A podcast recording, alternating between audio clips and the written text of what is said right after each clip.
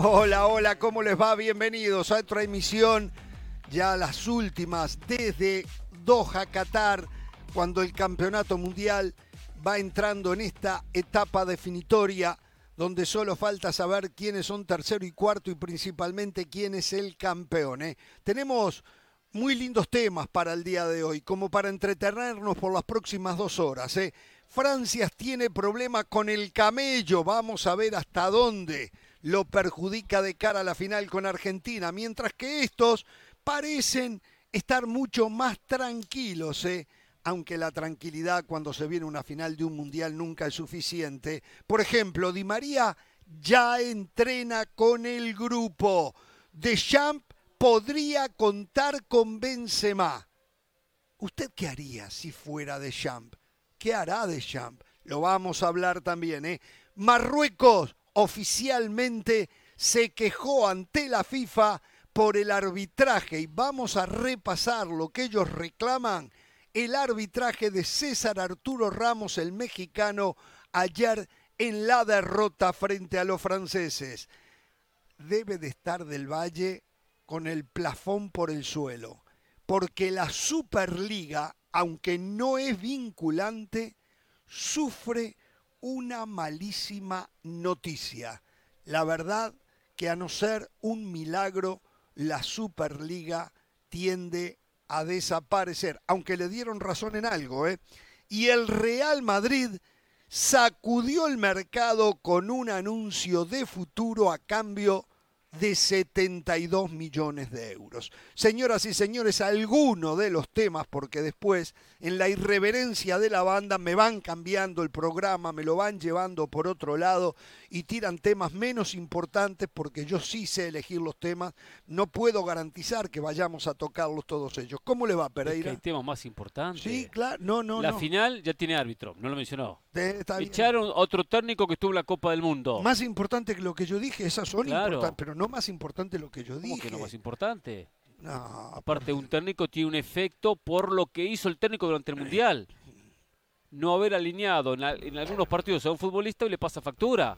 O sea, le parece que no es importante. Estuvo bien el no alinearlo. Después analizamos la noticia. Bueno, señor del Valle, ¿cómo le va?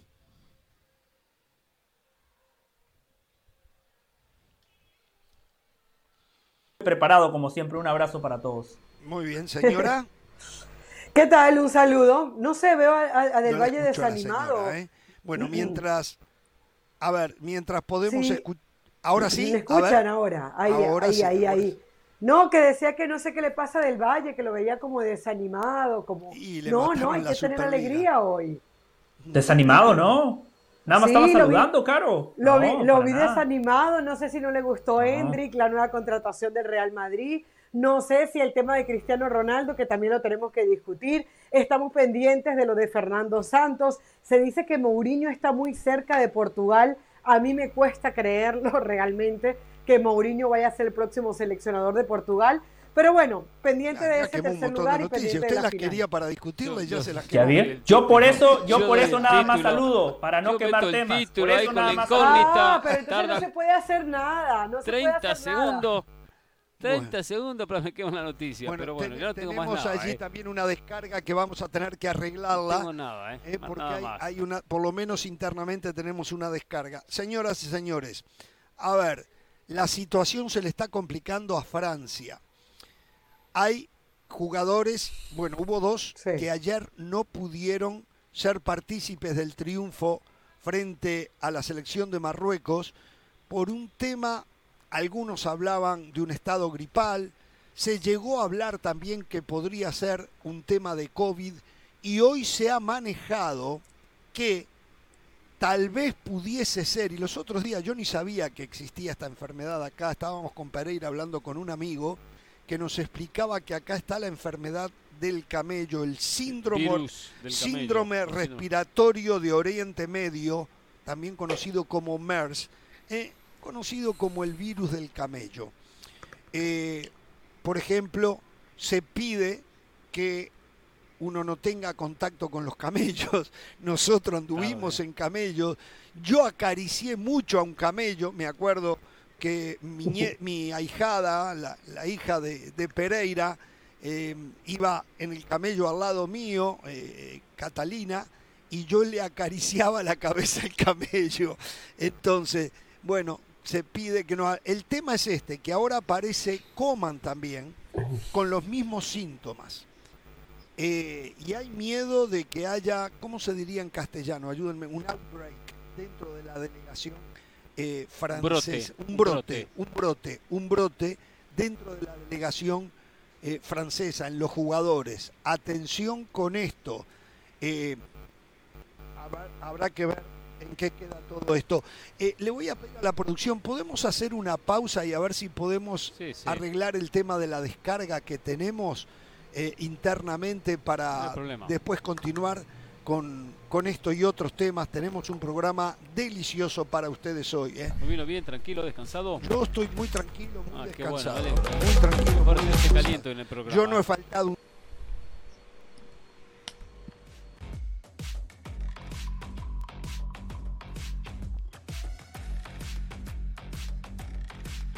La editorial del día es traída a ustedes por State Farm. Como un buen vecino, State Farm está ahí.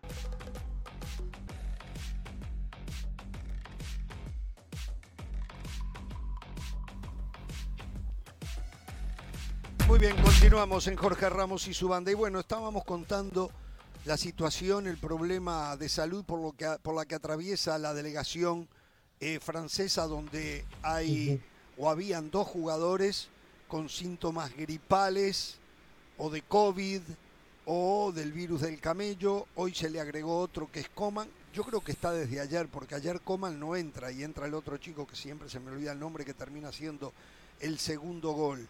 Muani. ¿Cómo? Muani. Colo Muani.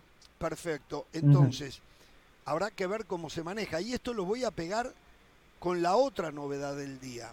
Y es que aunque esto yo no lo he visto oficialmente, Benzema está en condiciones de unirse a la delegación francesa, al plantel francés, porque cuando se lesiona y se retira, ya estaba aquí en Doha, Qatar, y se retira de la selección, nunca fue sacado de la lista eh, registrada ante la FIFA. Nunca trajeron a alguien para suplantarlo. Y hoy se dice, y reitero, yo no lo he visto oficialmente, que el Real Madrid le ha dado permiso para que viaje a Qatar. Hoy jugó con el Real Madrid frente al Leganés en un partido que terminó uno a uno, un partido amistoso, y que le ha dado permiso. Yo me pregunto si necesitaba tener permiso, yo me parece que no, porque hoy la prioridad la tiene la selección francesa, porque estamos dentro de las fechas del Mundial se le preguntó al técnico, a Deschamps, si él iba a contar con Benzema y no quiso responder. Y no quiso responder. Mm. Los indicios son que no, que no va a contar con él. Pero yo me hago esta pregunta.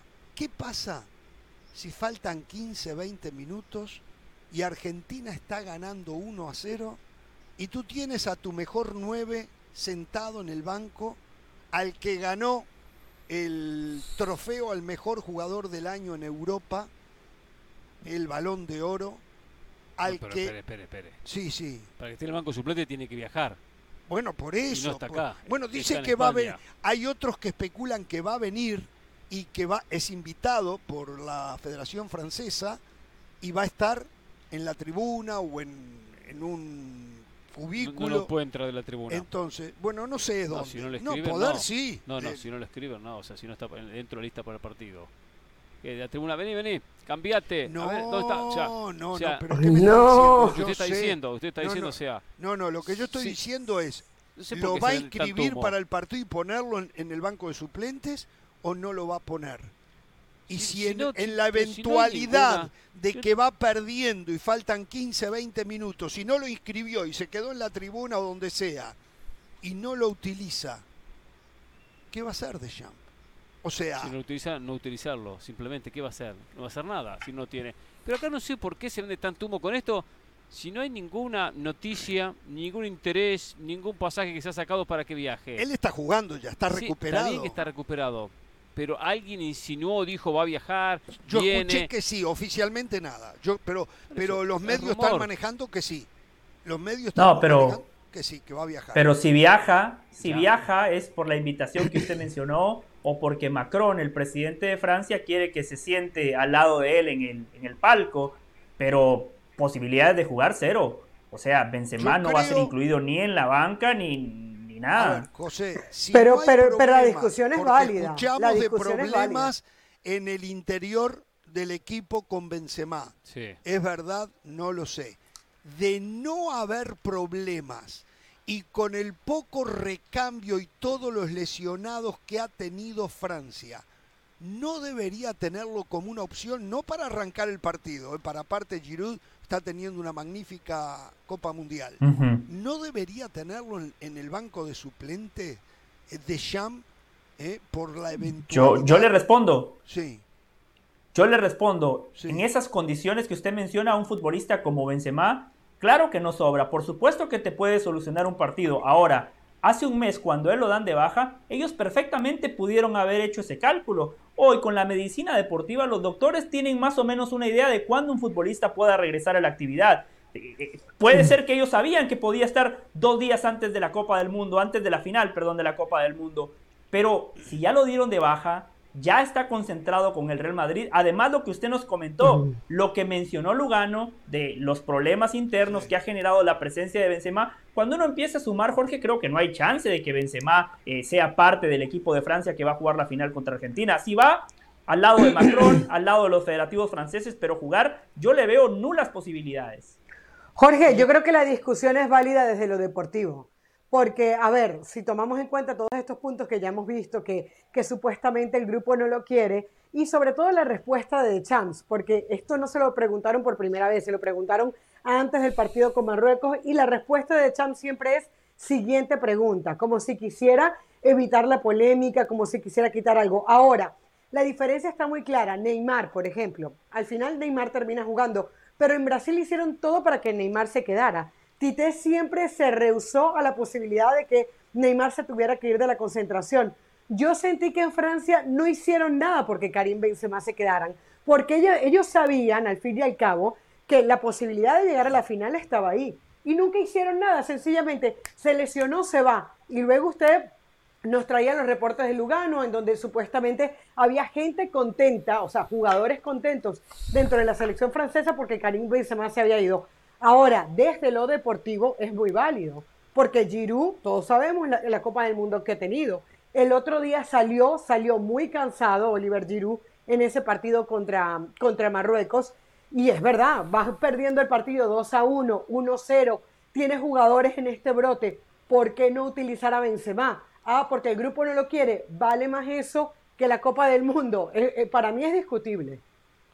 Yo no sé la verdad que estamos hablando. La verdad que no sé. Yo entiendo que ah, no, hay, no, hay, novedades. que, nuevo? que, Uruguay está eliminado. No es tan, fa no es tan difícil. Nadie, nadie en el mundo va a discutir las, las, condiciones de Benzema. Balón de oro. ¿Quién va a discutir? Nadie. Eso está claro. Eso no, se discute. Nadie lo discute. a usted no le interesa todo técnico, todo técnico. Tener a Benzema es, es un extra en el banco suplente. Nadie lo puede discutir. Exacto. Pero no hay ninguna ningún interés. Si, si Dempsey no, quiere contestar en conferencia de prensa el tema, cualquier técnico normal, en relación normal, diría estamos contentos que está listo, ya me comuniqué, viaja mañana, llega en 24 horas, llega en el primer vuelo. Cualquiera normal haría eso, ¿o no? ¿O no? Acá hay una mala Entonces, ¿para qué lo llamó? ¿Para qué lo llamó la primera vez? Es, incongruente. A ver, ¿por qué hay una mala relación? Exacto. No sé, porque yo no estoy dentro de la, de la, cinco semanas lo tenía contemplado. No estoy dentro de la selección, tampoco quiero ir porque no me voy a contagiar. Hace cinco semanas lo tenía contemplado. Mm, si, si, no había una buena relación, no, esta no debe haber sido... Eh, sí, yo hace eh, cinco semanas estaba con usted llegando acá con mucha ilusión y ahora no soporto más después de cinco semanas. pero, qué, tiene que ver? O sea, las cosas cambiaron. Pero usted sí porque, está buena. Usted sí porque nos ponen todos los días junto acá, pero él no, él se fue a Madrid. Pero, pero lo hubiese dicho, ¿sabes qué? Como dijeron, dijo José Carolina, yo para tal fecha estoy listo. Llegamos a la final, vuelo. Y ni se movió ni uno ni otro. Y, y, si el técnico no quiere ni hablar ni abordar el tema. O sea, no, hay otros temas para abordar, ese es el tema suyo que trajo el día de hoy. No, no, no, no, no, no. Eh, o sea, no, por eso no se puede discutir. Yo, me disculpan, a ver, opino, opino. Opine, si quiere. Con la situación de este virus que está teniendo el plantel de Francia, Deschamps, si es que todo está bien en las relaciones humanas, debería de llamar a Benzema. No para titular, ¿eh? pero dependiendo de cómo vaya el partido, poder echar mano de él si es necesario. De lo contrario, oh. me parece que Deschamps se equivoca. Es así. Ah, no, no, no, eso no lo Y punto. No, no, cállese la boca. Vamos a la ¿eh? pausa. Vamos el podcast número 13, Number 3, ¿eh? Nos acercamos ¿Cuál a Jorge es el Uno? ¿Cuál es el uno? El fútbol picante. No, nosotros, nosotros. bueno, yo participo de los El enemigo está en casa. El enemigo en casa. Un fenómeno. No hicieron, ni a usted ni a mí.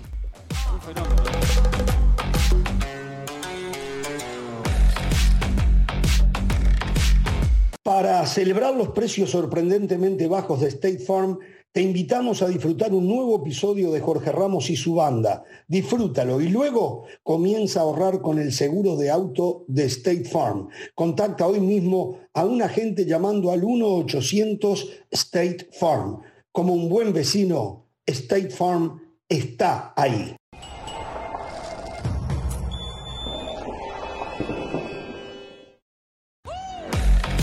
Regresamos aquí en Jorge Ramos y su banda, siempre cubriendo este mundial que está por llegar a su fin. Eh, queremos escuchar sus opiniones. La pregunta ahora es cuál ha sido el mejor gol del torneo hasta ahora. Johnny nos dice, en mi opinión, la chilena de Richarlison ante Serbia ha sido el mejor gol hasta ahora. Mi tocayo Jorge, yo creo que el mejor gol ha sido el gol de Luis Chávez ante Arabia Saudita. ¡Qué golazo! Y también fue muy bueno, también el de Richarlison. Kevin, el mejor gol del Mundial fue el primero de Julián Álvarez contra Croacia. Eh, el primero no, el segundo, la carrera larga, ¿no? Me parece a mí. Eh, o fue el primero, ahora no lo recuerdo. Bueno, golazo, aquella carrera larga. Y Eder dice, el mejor gol del torneo será cualquiera que se anote en la final. Muchas gracias por todos sus comentarios. Sigan enviando sus opiniones en todas nuestras redes sociales. Por ahora, pausa y volvemos con más desde Qatar aquí en Jorge Ramos y su banda.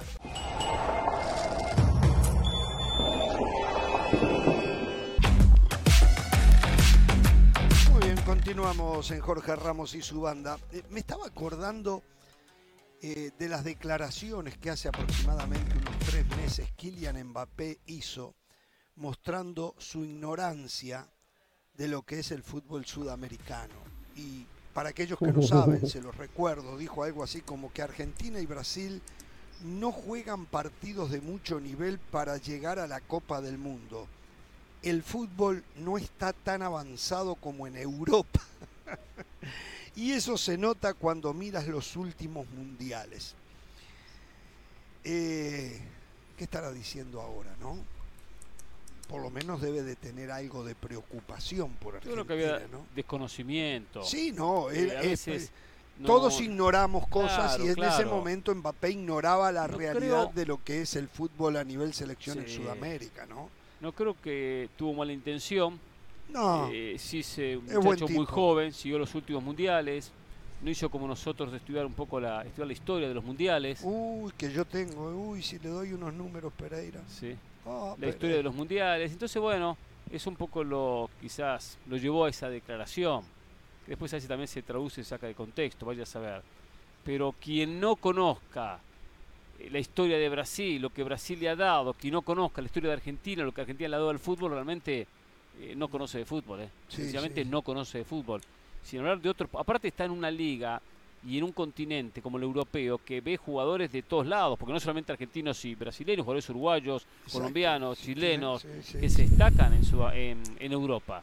Sí, llama, llama mucho la atención, llama la atención. Bueno, eh, más de uno se lo va a recordar. Yo no tengo la posibilidad de hablar con Mbappé. Yo yo lo interpreto de otra manera. Eh, él creo que está elogiando a Brasil y Argentina. Él dice que Brasil y Argentina no disputan partidos de alto nivel. Así arranca la frase. Y repasamos la eliminatoria. Brasil y Argentina terminaron invictos en la eliminatoria de la Comebol.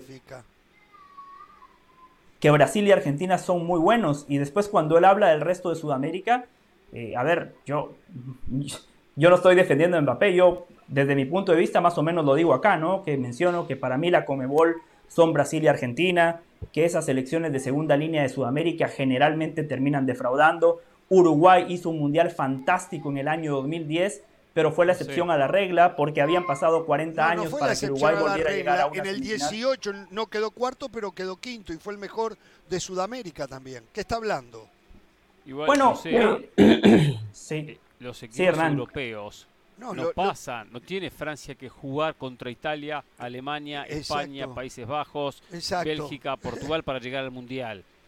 Hablo desde el desconocimiento. Dígame la selección que usted quiere. Francia, Francia jugó en la eliminatoria con Ucrania, Finlandia, Bosnia y Kazajistán. Esos fueron los rivales de Francia en, la, eliminatoria. Ay, mi Dios. Hablo, hablo, a ver, habló desde el desconocimiento. Yo creo que Mbappé habló desde ah, el desconocimiento. que yo pensé que José a esta altura ya la tenía más clara también, ¿no? Pero bueno. Dijo, dijo, ¿quiénes son los que yo más conozco? Brasil y Argentina. En Brasil Neymar, en Argentina Messi. Pero luego no se detuvo a pensar que en Colombia juegan Juan Guillermo Cuadrado, que juegan Luis Díaz, y así podemos seguir. No se detuvo a pensar lo que podía ser Ecuador, que habían jugadores de la, de la Liga Española, no se detuvo a pensar que hay un Perú que estuvo en el último Mundial de Fútbol, habló con lo, con, lo, superficial, con lo que tiene lo superficial. No habló de Uruguay, no se acordó que jugaba Cavani, que jugaba Suárez, que han llegado y incluso para muchos el mejor volante Valverde, Valverde en el Real yo creo, Madrid, campeón Yo creo que si, si Hernán, Hernán le pregunta a Mbappé sobre la eliminatoria de Francia y esos rivales, no creo que Mbappé le venda humo. Yo creo que él también debería de reconocer, sí, son rivales inexistentes, no, no, no existen en el contexto del fútbol. Sí, pero no podemos poner los rivales de la Conmebol al nivel de Kazajistán, que es lo que nos acaban de decir. O sea, no tiene nada que, ver el nivel de los rivales europeos de segundo nivel a los que tienen que ver con la Conmebol. Es que para para, para hablar de la Conmebol, eh, basta revisar los, los, nombres. Lo que pasa es que la gente, la gente no se detiene a revisar los nombres que juegan en la Conmebol, no se detiene a ver uno de esos partidos y, de repente no tiene por qué hacerlo Mbappé, pero al momento de hablar sí debería estar. Es como cuando nosotros muchas veces hablamos, ah, los africanos, no, los africanos son Camerún, no, Camerún hace rato que no, y mira lo que está pasando con, con Marruecos. Hoy, a ver, nadie ponía Marruecos en la, en la lista a los mismos de Serbia, que independientemente que hicieron el mundial o no, tú lo tenías como caballo negro porque averiguaste quién era Serbia, viste cuáles eran sus nombres y no dijiste, ah, son cualquiera de Europa. Yo creo que eso es lo que pasa con los equipos de yo, yo creo que los europeos deben de poner las barbas en remojo de lo que está pasando en este mundial. 14 selecciones, 14 selecciones, llegó uno a la final, que ahora 13, vamos a analizar. Fueron 13. 13, 13. Llegó una a la final, que después vamos a analizar lo que pasó ayer y hago mi mea culpa. La verdad que le metieron la mano a Marruecos ayer, le metieron la mano, y ahora después lo vamos a ver, ¿eh? Pero aparte de eso, uh. digo, la otra selección de las 13 que se arrimó fue Croacia, ganando un solo partido. Un solo partido. ¿Eh?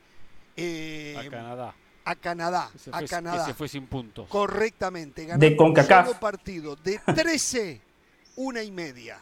De 13, una y media. Mal que mal, y aunque siempre digan que es Brasil y Argentina, con Mebol, de 4, una. De 4, una. O sea que es que el 25%. el 25%. Claro, eh, altísimo. altísimo, altísimo. Y voy a decirles otra cosa, cuando usted hace un repaso de lo que dejó este mundial para los europeos, hoy más que nunca podemos decir que solamente históricamente han habido tres selecciones, tres, en, en Colmebol dos, en Europa tres, que han sido constantes animadoras. Alemania, Inglaterra Perdón, Italia, Italia. Y Francia. Francia Ahora Francia. Años. Bueno, está bien, pero, pero, pero, pero, ya, pero ya, exacto. Inglaterra no ha existido. España no existía antes y no ha existido después del 2010. Y no queda más nada de Europa. No queda más nada, absolutamente más nada. Solo una pregunta. ¿eh? Lo preocupante no, pero ese tema, el otro día lo, lo analizaba y lo comentaba con un un, amigo que habla mucho de fútbol, que Italia y España, Italia y Alemania han bajado. Sí. Es muy raro lo de Alemania, dos mundiales consecutivos eliminados en ronda de grupos. Sí. Y lo de Italia, cuatro mundiales donde en dos no clasificó y en dos quedó eliminado en la ronda de grupos. Cuatro mundiales consecutivos donde Italia no ha hecho nada. En dos clasifica, en otros no, pero pasa desapercibido. Ojo con eso, ¿eh? No, no, lo de, España, esto se lo, digo y no quiero molestar a del Valle. verdad. Le digo que eh, y eh, Francia Europa tiene que entrar a mirar detalladamente esto. Por encima que Francia gane el domingo. Eh, Francia sí ha sacado la cara. exacto. pero y encima saca la cara con gran cantidad de, jugadores africanos. No, sí, ya lo hemos dicho, aunque son nacidos en Francia, todo. Está bien, está bien. es, legal, ¿eh? Es legal, está bajo el reglamento. No, no, está bien. Yo no, yo no voy que sea, que sea ilegal. Yo lo que voy es entonces el futbolista europeo, el futbolista eh, formado en Europa. Lo, hablaba yo claro, ayer. Claro, Exacto. El ADN y tampoco no, no, no vengo a pasar factura a José, no, por el No, no, no, sino no, las conclusiones de, este mundial. Yo le creía a Alemania, yo creía en Alemania, creo mucho en Alemania. Yo también. En la preparación de Que van a volver, ¿eh? Que van claro, a volver. Claro. Como Italia. Van, a volver. Decíamos, ¿será que cambió? ¿Será que, que, que cambió la manera de trabajar del fútbol? Leía el otro día una nota, a ver si la tengo por acá, muy buena, de Lillo, que hizo referencia a que en España tiene que cambiar el, el, el toque, el, el, pase, el pase, el pase, la formación de jugadores, todos con el tiki Y eso que él ha sido el rey, ¿no? Él fue el inspirador no estoy de, acuerdo. Guardiola, por ejemplo, ¿no? Exacto. Entonces digo, ¿será que esto afectó? Y lo comentaba buscando soluciones, ¿no? O sea, buscando una conclusión más que soluciones. Dice, ¿será que esto está, que, eh, perjudicó a Alemania, perjudicó a Italia en la formación de los jugadores? Miren lo que, lo que dijo Lillo, me llamó mucho la atención, ¿eh? Juan Malillo dice, que fue eh, asistente, de, asistente, de, Guardiola. ¿Cómo, Carol? Mm. Nada, eso, apuntando eso, asistente de Guardiola. Claro, dice, ahora todo es a dos toques, porque solo entrenan en dos toques. Forzamos esto. Y lo digo como uno de los principales exponentes de este método en el mundo. Exacto. Me siento como un padre arrepentido. Es verdad que ya no hay malos jugadores, pero ya no hay jugadores excepcionales tampoco. En el esfuerzo por matar a los malos jugadores, también nos llevamos a los buenos.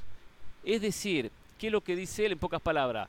En el hecho de buscar que el mal jugador, el jugador eh, limitado técnicamente, el defensa central que le pega de punta para arriba, no, ahora no basta de punta para arriba, ahora toquemos, toquemos, toquemos aprendemos a tocar, recibo, toco, a dos toco, recibo, toco, recibo, toco, recibo, toco. El habilidoso, el diferente, que se pasaba uno, se pasaba no, no, no, no, no, no, no te encares dos jugadores. Pásasele al compañero, recibo toco, recibo toco. Entonces, dice Paralillo, un experto en el tema, que en esa idea de mejorar el futbolista a los muy buenos se lo han parejado con el medio, porque se le ha quitado el talento individual, el desequilibrio en el uno a uno. Eh, y cuando analizamos un poco realidad de este mundial y de estas elecciones, es para analizarlo profundamente. ¿eh? Sí, no, no, no, no. ¿Sabe quién lo dijo el año pasado y lo hablamos aquí en la banda? Gareca. Una declaración bastante similar. Que él dijo que el futbolista sudamericano tiene que volver a eso, al ganar en el uno contra uno, arriesgar, no perder el dribbling, sí, eh, absorber esos conceptos del fútbol moderno, pero no, no se tiene que olvidar de, eh, su esencia. El, otro día nuestro, nuestro CP, Edgardo Matei, nos enviaba un link de Bilardo hablando, hablando sobre el tema. Y, eso ya se lo había escuchado a un ex River, no sé si fue a Aymar, en una conferencia que dio, en donde dice que el, futbolista suramericano ha perdido mucho la calle, porque el fútbol se ha dejado de jugar en la calle, producto de la violencia y de un montón de cosas. Entonces, claro, el fútbol se ha ido a la academia y se ha perdido mucho de la espontaneidad del jugador, de esa toma de decisiones, de, del ir a ese uno contra uno que ustedes hablan. Eh, y, por eso en esa entrevista Bilardo decía que probablemente el, fútbol este más, más desequilibrante lo vamos a ver en los africanos, porque son los que siguen jugando fútbol en la calle, donde siguen existiendo las canchas de tierra. Y la verdad que sucede, a muchos nos ha sucedido en Sudamérica que ya no se ve esa cantidad de niños, sí se ven, pero no como antes jugando fútbol en la calle en la calle se forja el jugador talentoso, en la calle se forjaba por lo menos el jugador diferente y eso cada vez se ha perdido más. Francia te destroza con Mbappé en el uno contra uno y con Dembélé en el uno contra uno. Porque justamente porque jugadores eh, franco-africanos que todavía mantienen aquellos rasgos. Y hay un problema.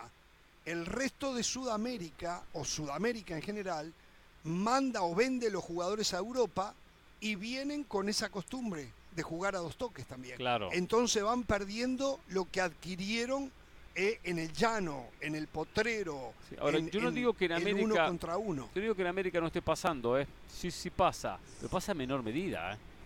Brasil sigue sacando jugadores muy habilidosos y de grandes condiciones técnicas. ¿eh? sigue sacando Brasil. este muchacho Hendry que acaba de jugar Real Madrid. Ah, qué jugador. Unas condiciones técnicas qué jugador, qué jugador, espectaculares. Qué jugador.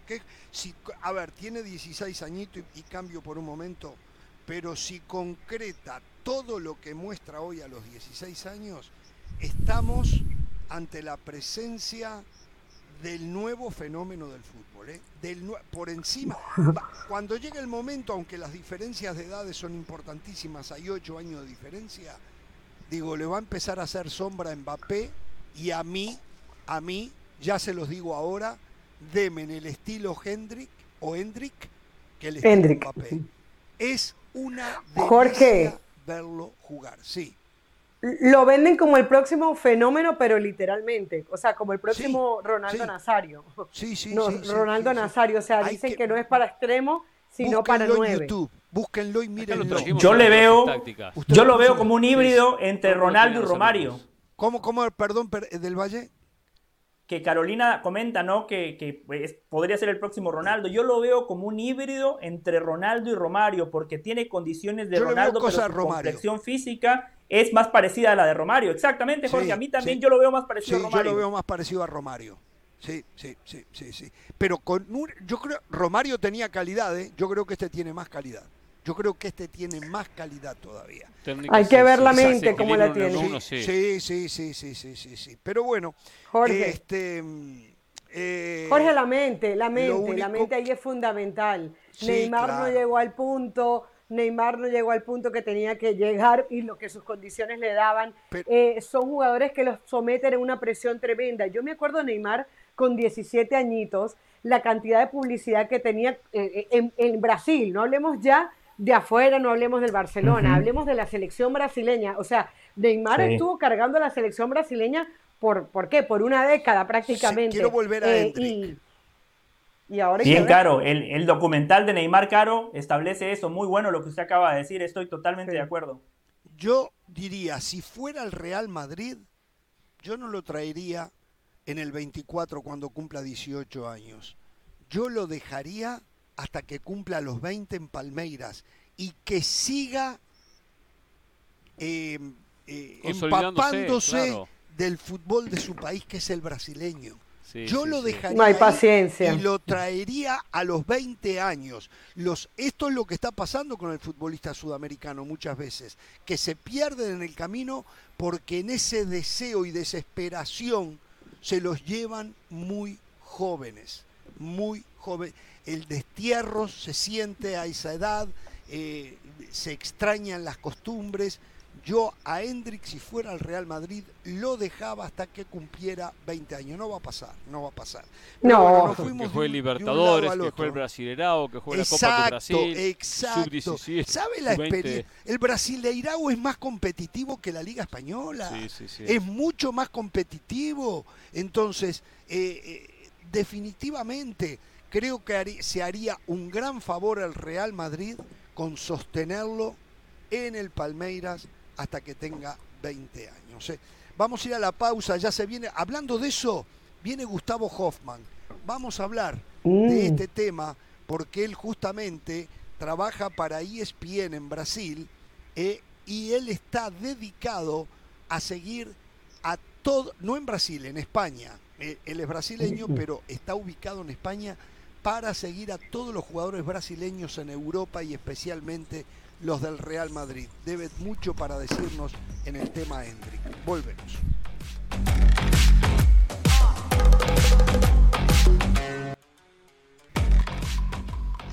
Bien, en un ratito Gustavo Hoffman para darnos la actualidad de Brasil. Vamos a hablar de Hendrik, que hoy oficialmente fue anunciado como nuevo jugador del Real Madrid pero principalmente nos vamos a concentrar en la selección brasileña y el futuro eh, de lo que se espera del Scratch Duoro.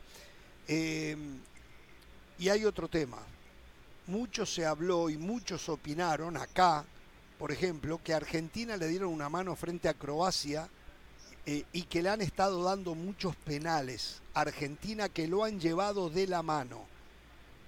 E, esto debo de hacerme responsable yo, que no me di cuenta ayer, pero hubo dos jugadas en el partido Marruecos-Francia, para mí dos penales enormes a favor de la selección marroquí que César Arturo Ramos no le dio. En un ratito vamos a ver esas jugadas, ¿eh? vamos a mirarlas y vamos a analizarlas. Yo ya las vi. Estoy convencido que ambas, que ambas fueron penal. Pero bueno, eh, Argentina para el partido del domingo. Hoy Di María volvió a entrenar con el equipo, a la par del equipo. Quiere decir, uno supone que está físicamente restablecido. No sé si ustedes tienen alguna otra información, pero era el único que estaba en duda. Claro. ¿eh? Ya eso se terminó. Mientras el Papu Gómez ha dado algún inconveniente. ¿Ah, sí? Sí, pero igualmente no va a ser titular. no, no, no. no. Pero ahora quiero plantear esto.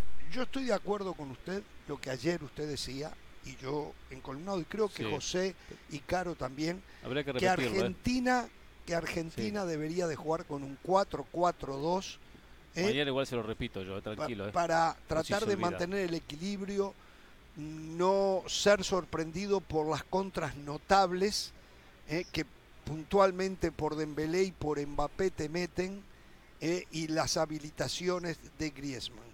Ahora bien, si hay un talón de Aquiles de Francia en defensa, que no es tan fuerte como Argentina, ese talón de Aquiles está por el sector izquierdo de su defensa con eh, Teo Hernández, que es una cosa atacando y otra cosa defendiendo. Claro. Y allí podría sacar ventajas Ángel Di María. Es verdad. Eh, allí podría sacar ventaja. Seguramente, seguramente va a ser lo primero y lo que nosotros creemos. Sí, un 4 contra 2. O sea, el mismo, mismo equipo que el otro día. Yo también yo se lo decía fuera del aire también. Por eso que no lo comentaba en el programa de ayer, sino lo decíamos fuera del aire, sí. Eh, yo me parece que ayer comentamos el tema y usted hizo una descripción. No, no, no. Ah, eh, usted hágame caso, está, equivocado. Eh, yo sé que muchas horas. Me, quiere, ¿Me, quiere, dar un cachote? No, está equivocado, porque lo hicimos cuando, estábamos comiendo y está equivocado. Es tipo... Pero este hombre me cállese la boca. Yo o sea, está equivocado. No lo dije en el aire ayer. no lo dije ayer en el programa. Y mi mujer me trata así. pero no fue ayer en el programa. Digo, no fue ayer en el programa. se lo dije cuando estábamos cenando y la noche. Eh, eh, el otro día. Pero bueno, yo hablaba de un 4-4-2. 4-4-2 que Argentina va a repetir la alineación que utilizó contra Croacia con el cambio que vuelve Acuña y sale Tagliafico, hmm. porque Acuña ya pagó la suspensión. Esa es la sensación. Y que va a intentar en el 2-1 controlar las bandas de, Francia. Con el lateral y el volante controla a Mbappé, lo propio por izquierda controla a Benzema, a, a, Dembélé, digo por izquierda donde marca Argentina, por derecha donde ataca el propio Dembélé, los dos centrales van a agarrar a Giroud, y los dos volantes del medio agarrarán a Griezmann, esa es la sensación. Sí, sí, sí, sí. Eh, yo creo que es lo que debería Si Paredes no juega, si juega Di María, no juega Paredes. Claro, claro. Entonces ahí pierde un hombre en el medio. Claro. Eh, conociendo cómo ha pensado y cómo ha actuado el propio Scaloni, esa es la sensación que va a poner ese, ese equipo. Y que a Di María lo va a guardar para el segundo tiempo o cuando el partido se presente o si lo necesita. Yo veo eh, muy lógico lo que plantea Hernán eh, me parece que Argentina tiene que tomar precauciones, pero después Argentina también tiene muy buenos futbolistas para imponer su juego y muchos técnicos lo que hacen es segmentar el partido. Por momentos voy a hacer lo que propone Hernán, te voy a neutralizar, pero por momentos también voy a tener la pelota y te voy a lastimar. Argentina tiene que hacer más o menos lo que hizo contra Países Bajos a la hora de atacar. Francia es vulnerable por el andarivel izquierdo. Primero, ayer en el partido contra Marruecos, el que menos presiona de todos es Mbappé. Cada vez que Marruecos salía por el sector derecho con Hakimi, siempre encontraba un carril totalmente abierto. A diferencia de Dembélé, Dembélé sí baja y termina formando una línea prácticamente de cuatro. Giroud estorba. hace sombra, pero tampoco es un futbolista que presione mucho. Por eso, Argentina tiene que salir por derecha con Nahuel Molina y hacer lo que hizo contra Países Bajos. Por muchos momentos, el Cuti Romero, que sabe con la pelota en los pies, pisaba ese sector. Por ahí aparecía Messi, Nahuel Molina y allí generaban superioridad numérica. Teo Hernández, no digo que sea malo, pero pienso que por ahí Francia es vulnerable. A mí me gusta mucho Teo Hernández a la hora de atacar, pero a la hora de defender sí me parece eh, que le cuesta. Va a ser un partido muy táctico, muy estratégico y lo que dice Hernán, Francia también tiene que tomar precauciones. Lo que eh, decía Hernán, el 2 contra 1, hacerle sombra a los futbolistas desequilibrantes, también se lo tienen que hacer a Messi. Julián Fernández es un jugador sumamente inteligente. Eh, ¿Cómo? Julián Álvarez. Julián Álvarez. Julián Álvarez, sumamente inteligente.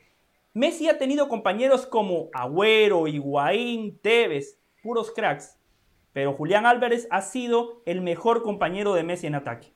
Bueno, eh, dos partidos, tres partidos, esperemos, no sea... Suficiente. Yo vengo hace tiempo vengo hablando Julián ¿Usted también tiene parte de la comisión? Jorge. ¿Usted también? ¿Usted le está dando algo del Valle? Ya lo no, no, no, no. No, nunca a ese a ese repertorio de, de los tres delanteros que, que, estaba diciendo del Valle con condiciones de, defensivas o no, hay que meterle lo de Griezmann. Lo de Griezmann ha sido muy bueno en el Mundial, no solamente en ataque, sino a nivel de defensa. Ayer, ¿cuántas le dimos, cuántas veces no le dimos a, a Griezmann ir hasta su área, recuperar, salir? O sea, el francés está bien, eh, está bien involucrado en ese sentido. A mí lo que me gusta, uno del 4-4-2, me voy con, con la parte fácil, que es que, bueno, así fue contra Croacia y le fue muy bien. Y me gusta que, que cuando juega con, con esa intención, siento que Argentina puede llegar a ser protagonista. Eh, lo dijo el mismo Scaloni en rueda de prensa cuando comentaba, está bien, nosotros vamos a mirar cuáles son las falencias que tienen ellos, vamos a ver cuáles son sus virtudes y seguramente lo, va a hacer con Francia, pero creo que Argentina no va a jugar desde la inferioridad. O sea, una cosa es que tú juegues tomando ciertas precauciones, evidentemente tienes que estar pendiente de lo que pueda hacer Griezmann, de lo que pueda hacer Dembélé, de lo que pueda hacer sobre todo Mbappé, pero Argentina va con sus herramientas, entendiendo cuáles son las que tiene. Y creo que el otro punto positivo que tiene esta Argentina, cuando tiene solamente dos centrales, es lo que hemos apuntado de Enzo Fernández.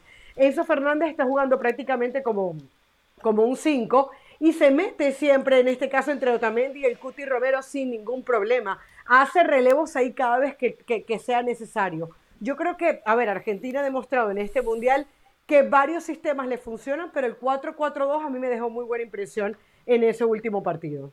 Sí, normalmente los técnicos, algo que yo no siempre eh, comparte con ellos, eh, plantean en, función, en función del rival.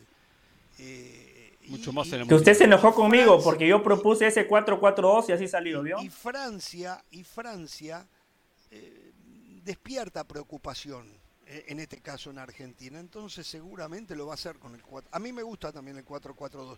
Solo quiero cerrar con esto, y no es un tema para discutirlo ahora, pero estaba mirando, el Atlético de Madrid es el equipo que tiene más jugadores en la final.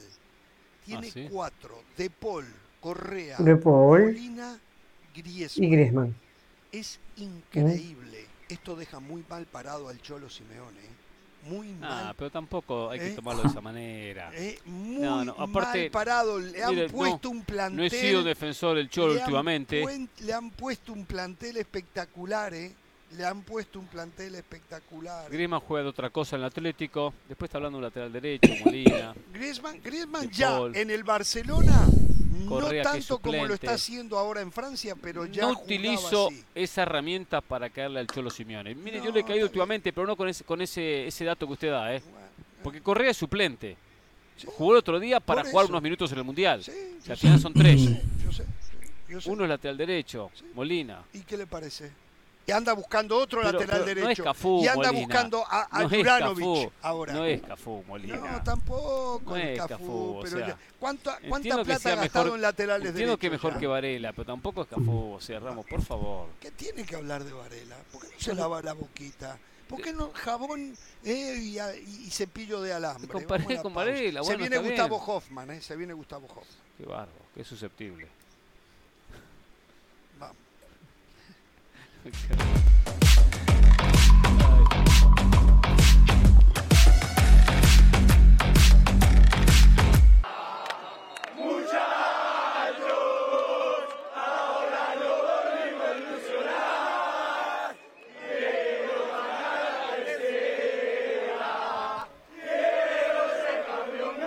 ver, qué falta de respeto de la producción.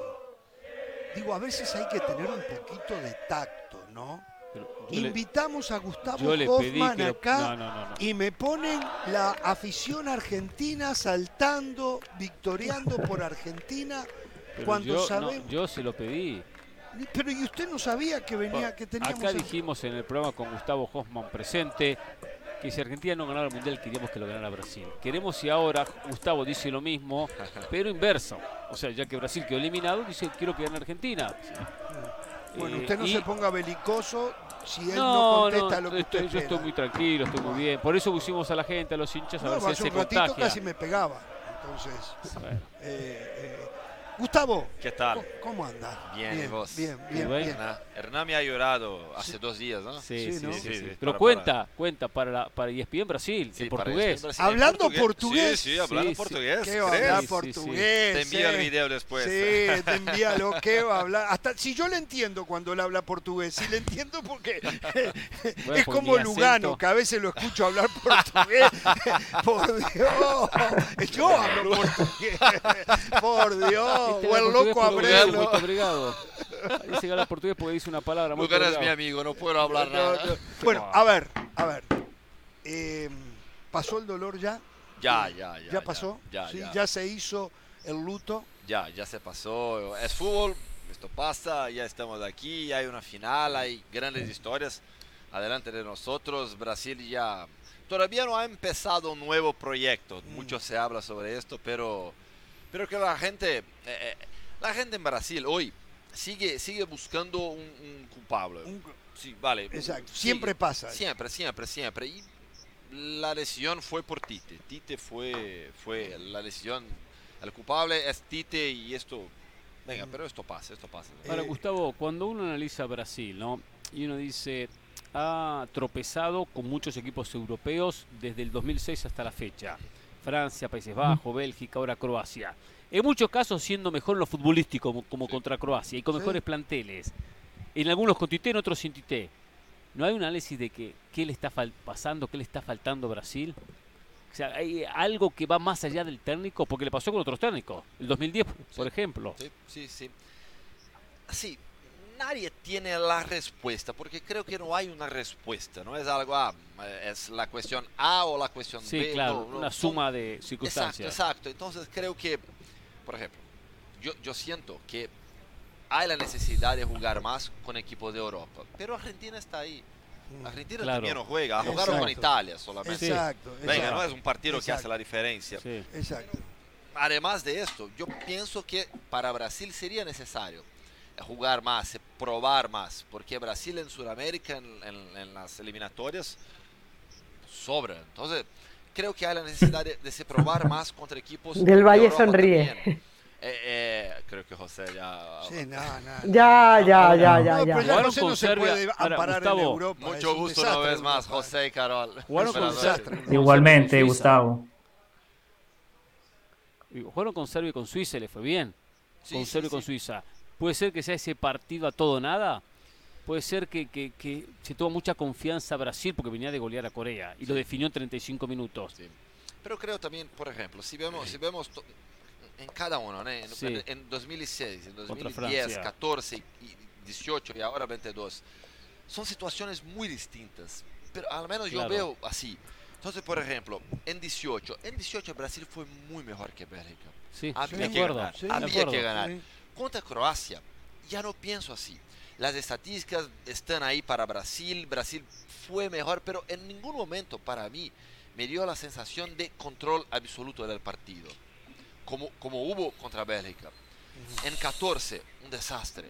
un desastre desde el inicio, desde el inicio con, con, Luis Felipe Scolari. Ahora no, ahora el trabajo de Tite fue un buen trabajo. El, y hablamos sobre esto. El próximo entrenador de Brasil va a recibir eh, un buen equipo. Claro no recibe nada, recibe un buen equipo. Entonces creo Una que buena base. sí, sí, creo que creo que el mental hay que trabajar un poco más. Este, ese lado mental de Brasil. Si, si, hubiera el partido entre Brasil y Argentina, yo decía en ESPN Brasil, mi miedo es el mental de Brasil para jugar contra Argentina. Yo veo a Argentina en ese lado mental, en ese lado anímico del, del juego más fuerte que Brasil. Venga, y, principalmente en este, en este mundial, después de la derrota para Arabia Saudí, están creciendo. Entonces creo que son muchas cosas. Y, también pasa por la formación de los entrenadores, que hablamos aquí otro día. No hay, no hay realmente un entrenador brasileño hoy que sea un hombre indiscutible, como fuera Tite. Claro, como fuera Tite. Por eso que toda la gente en Brasil sigue hablando, la, la, la, la charla sigue. Extranjero, brasileño, quien debe ser eh, Abel Ferreira, eh, Fernando Diniz, Rogério Ceni, Jorge Jesus, ahora Carlo Ancelotti. Es el nombre pero tiene, tiene, bueno, Ancelotti creo que no quiere, aparte ha dicho que el día que se vaya del Madrid no dirige más, pero ¿existe la posibilidad de un extranjero en Brasil? Muy fuerte, muy fuerte la posibilidad. Dependiendo de quién sea. Yo creo, yo, veo, yo veo la posibilidad de, de un portugués que ya, ya consiguió trabajar muy bien en Brasil. Y ahí son dos nombres. Abel Ferreira y Jorge Jesus. Exacto. Jorge, Jesús. Y Abel Ferreira, dos veces ganador en la Libertadores ahora con Palmeiras. Entre los brasileños, yo veo más a Fernando Diniz con un poco más. El de Flamengo. No, no, de Fluminense. Fluminense, Fluminense, sí, sí. Flamengo, Flamengo, despidió a Dorival, y ahora está con otro portugués que estaba en Corinthians, Víctor Pereira. Ah, o sea, fichado, a Víctor Pereira hace dos portugueses Muy Están muy bien. Entonces, si fuera un extranjero, imagino que será uno de estos. Y ahí pienso que será Abel Ferreira. Sí, pero porque aparte no van a buscar un argentino. A Mourinho. como Gallardo, como, Gallardo. Sí.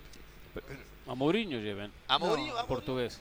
No, no, creo, creo que por, su estilo de juego, creo que no. Y, nadie Ahora habla lo va a agarrar. Eh, Están hablando más de Ancelotti realmente, pero no, no, no, no, Ancelotti tiene contrato con Madrid hasta 2024, ya ha dicho que no va a salir también, entonces Sí, sí. Eh, ¿Para cuándo se espera una definición en este tema? El presidente de la Confederación Brasileña de Fútbol, Edinaldo Rodríguez, ha dicho que este año no va a decidir nada. ¿Ah, no? No, este, este año, pero Queda, claro, queda Está bien, pero, 15 días. muchos están decidiendo ya. con Navidad, Año Nuevo. Pero, pero quiere para enero, ya. En ya enero, porque en marzo ya hay Si te la eh, tuvieras que jugar, digo, ¿va a ser brasileño o va a ser extranjero? Si tú dijeras será alguien que conoce y ya ha trabajado en el fútbol brasileño. Ah, bueno. Entonces, estamos hablando un brasileño o un portugués. Exacto, exacto, exacto. No, no, no creo. A, Edinaldo Rodríguez le gustaría un nombre más fuerte, un nombre como Ancelotti, como Guardiola. Pero ahora es imposible. Entonces, yo imagino, yo imagino que, que se quede entre eh, opinión, no es una información, ¿vale? Entonces, imagino que, que, se quede entre Abel Ferreira y Fernando Diniz, porque Fernando Diniz tiene un apelo más, fuerte entre los hinchas, entre, entre los jugadores también, también, porque tiene un estilo de juego muy ofensivo. Entonces, ¿Apuesta por el juego bonito? Sí, sí, sí, sí. sí. Es, Fernando Diniz. La, mentalidad de Fernando Guardiolista. un estilo Guardiola. Él, él dice que no es guardiolista, pero tiene la mentalidad ofensiva. Si, podemos clasificar como guardiolismo algo más amplio, como eh, el juego ofensivo, ahí sí. Eh, José, Carolina. Gustavo, un abrazo. Eh, ¿Pudo preguntarle a Tite qué pasó en esa jugada del empate de Croacia? Brasil ganando 1 a 0. Tres minutos del final. Fred, que había ingresado para hacer otro escudo al lado de Casemiro, va a presionar por derecha. Croacia juega rápido y con un solo pase, siete futbolistas de Brasil quedan por detrás de la línea de la pelota. Atacan tres, perdón, atacan cuatro croatas y defienden nada más tres brasileños. Ahí, Gustavo, ¿es de Tite? ¿Es de Fred? ¿Se lo preguntaron al técnico? Sí, han preguntado sí a Tite, pero Tite jamás eh, iba a decir que la culpa fue de un jugador o de otro jugador o del equipo. Tite, Tite dice que todo, todo lo que pasó es, su culpa. Su culpa, ¿vale? Entonces, Tite, Tite, siempre ha trabajado así y fue, fue eh, coherente con su manera de trabajar. Pero realmente lo que pasó ahí fue algo difícil de, comprender. Y en Brasil la gente sigue hablando de esta jugada. Y, y, como, y, se, se, tornó ya casi un, chiste, porque la gente dice, eh, y, con, sufriendo, cuatro minutos eran cuatro minutos más. Claro. Entonces, eh, claro. ahora es esto, en 18 fue una, un remate de Renato Augusto que salvó. Ah, sí. el 10, el 10 yo no me acuerdo contra, el 10 fue contra Países Bajos, pero eh, eh, Brasil le estaba dando un paseo. Sí. Ganaba 1 a 0 y en pocos minutos lo dio vuelta Países Bajos en el 2010. Sí, sí, sí. Tuvo 10, 15 minutos de inspiración, lo dio vuelta y lo perdió Brasil. Sí. Llama la atención, sí. Y, ven, en 2010 trabajaba Dunga con Brasil. Ah, claro. y, fue, un momento de Brasil donde la gente imaginaba que era necesario un entrenador que fuera un militar. Me acuerdo. Que contra la prensa, todos están contra nosotros, vamos a ganar y, ¿sabes? Algo que no es de Brasil. Y, fue un equipo que jugaba un, juego. Sí, pero, pero, pero fue, más que Países Bajos ese partido. Sí, sí, lo perdió. Sí, sí, sí. Claro.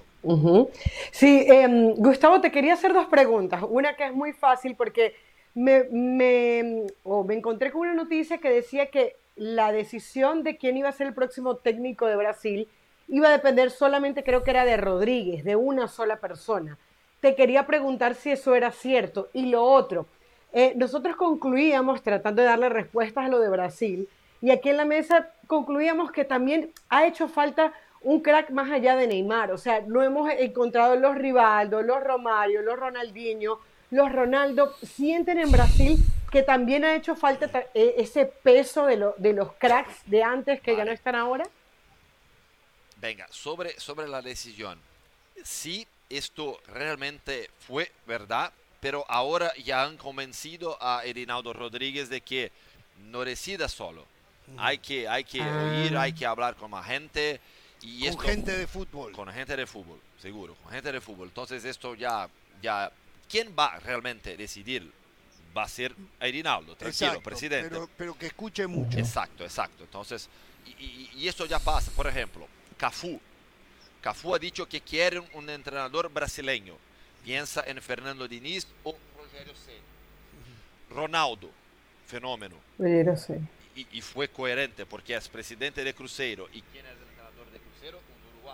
Pablo Pesolano. Exacto. Y ahí Ronaldo ha dicho, yo pienso que sí puede ser un entrenador extranjero en Brasil ahora. Y todos los eh, antiguos técnicos de Brasil... ¿Lo postuló Pesolano? No, no, no, no, lo postuló. dijo solamente. la prensa manejó el nombre de Pesolano. Muy poco, muy, poco, muy poco, muy poco, porque también era un trabajo en la segunda división. sí, sí, sí, sí. está para eso. Entonces, los antiguos técnicos de Brasil, todos, todos dicen que no hay que ser un entrenador brasileño. exacto, sí, sí. Venga, pero hay, pero hay eh, jugadores, hay jugadores que quieren y dicen que piensan que eh, esta es la hora para un entrenador extranjero en Brasil sobre, me olvidé de la segunda pregunta ahora. De los cracks, de los cracks, que sí están haciendo falta. yo, yo, pienso que, yo pienso que esta generación tiene mucho talento, ¿vale? Y, Brasil tiene cracks en la defensa.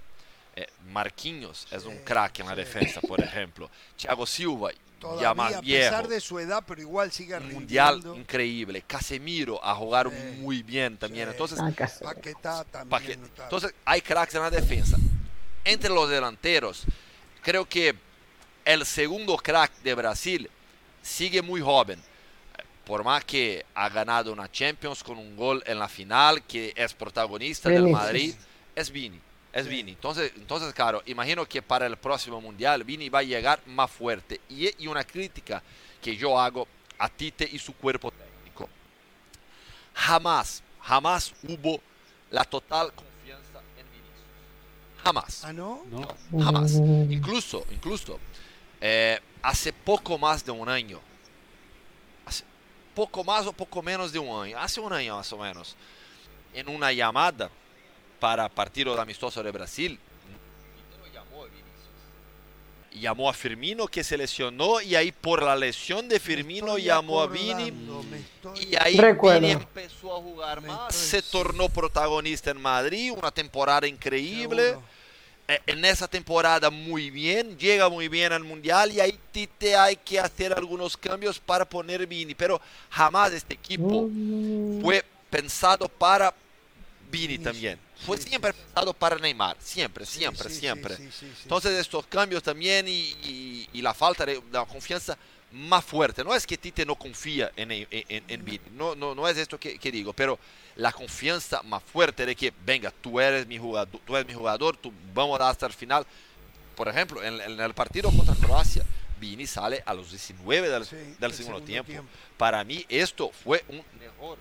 Tú no sacas un jugador que decide partidos como Vini. A, Richarlison también lo saca, antes de los 90. a los tres delanteros.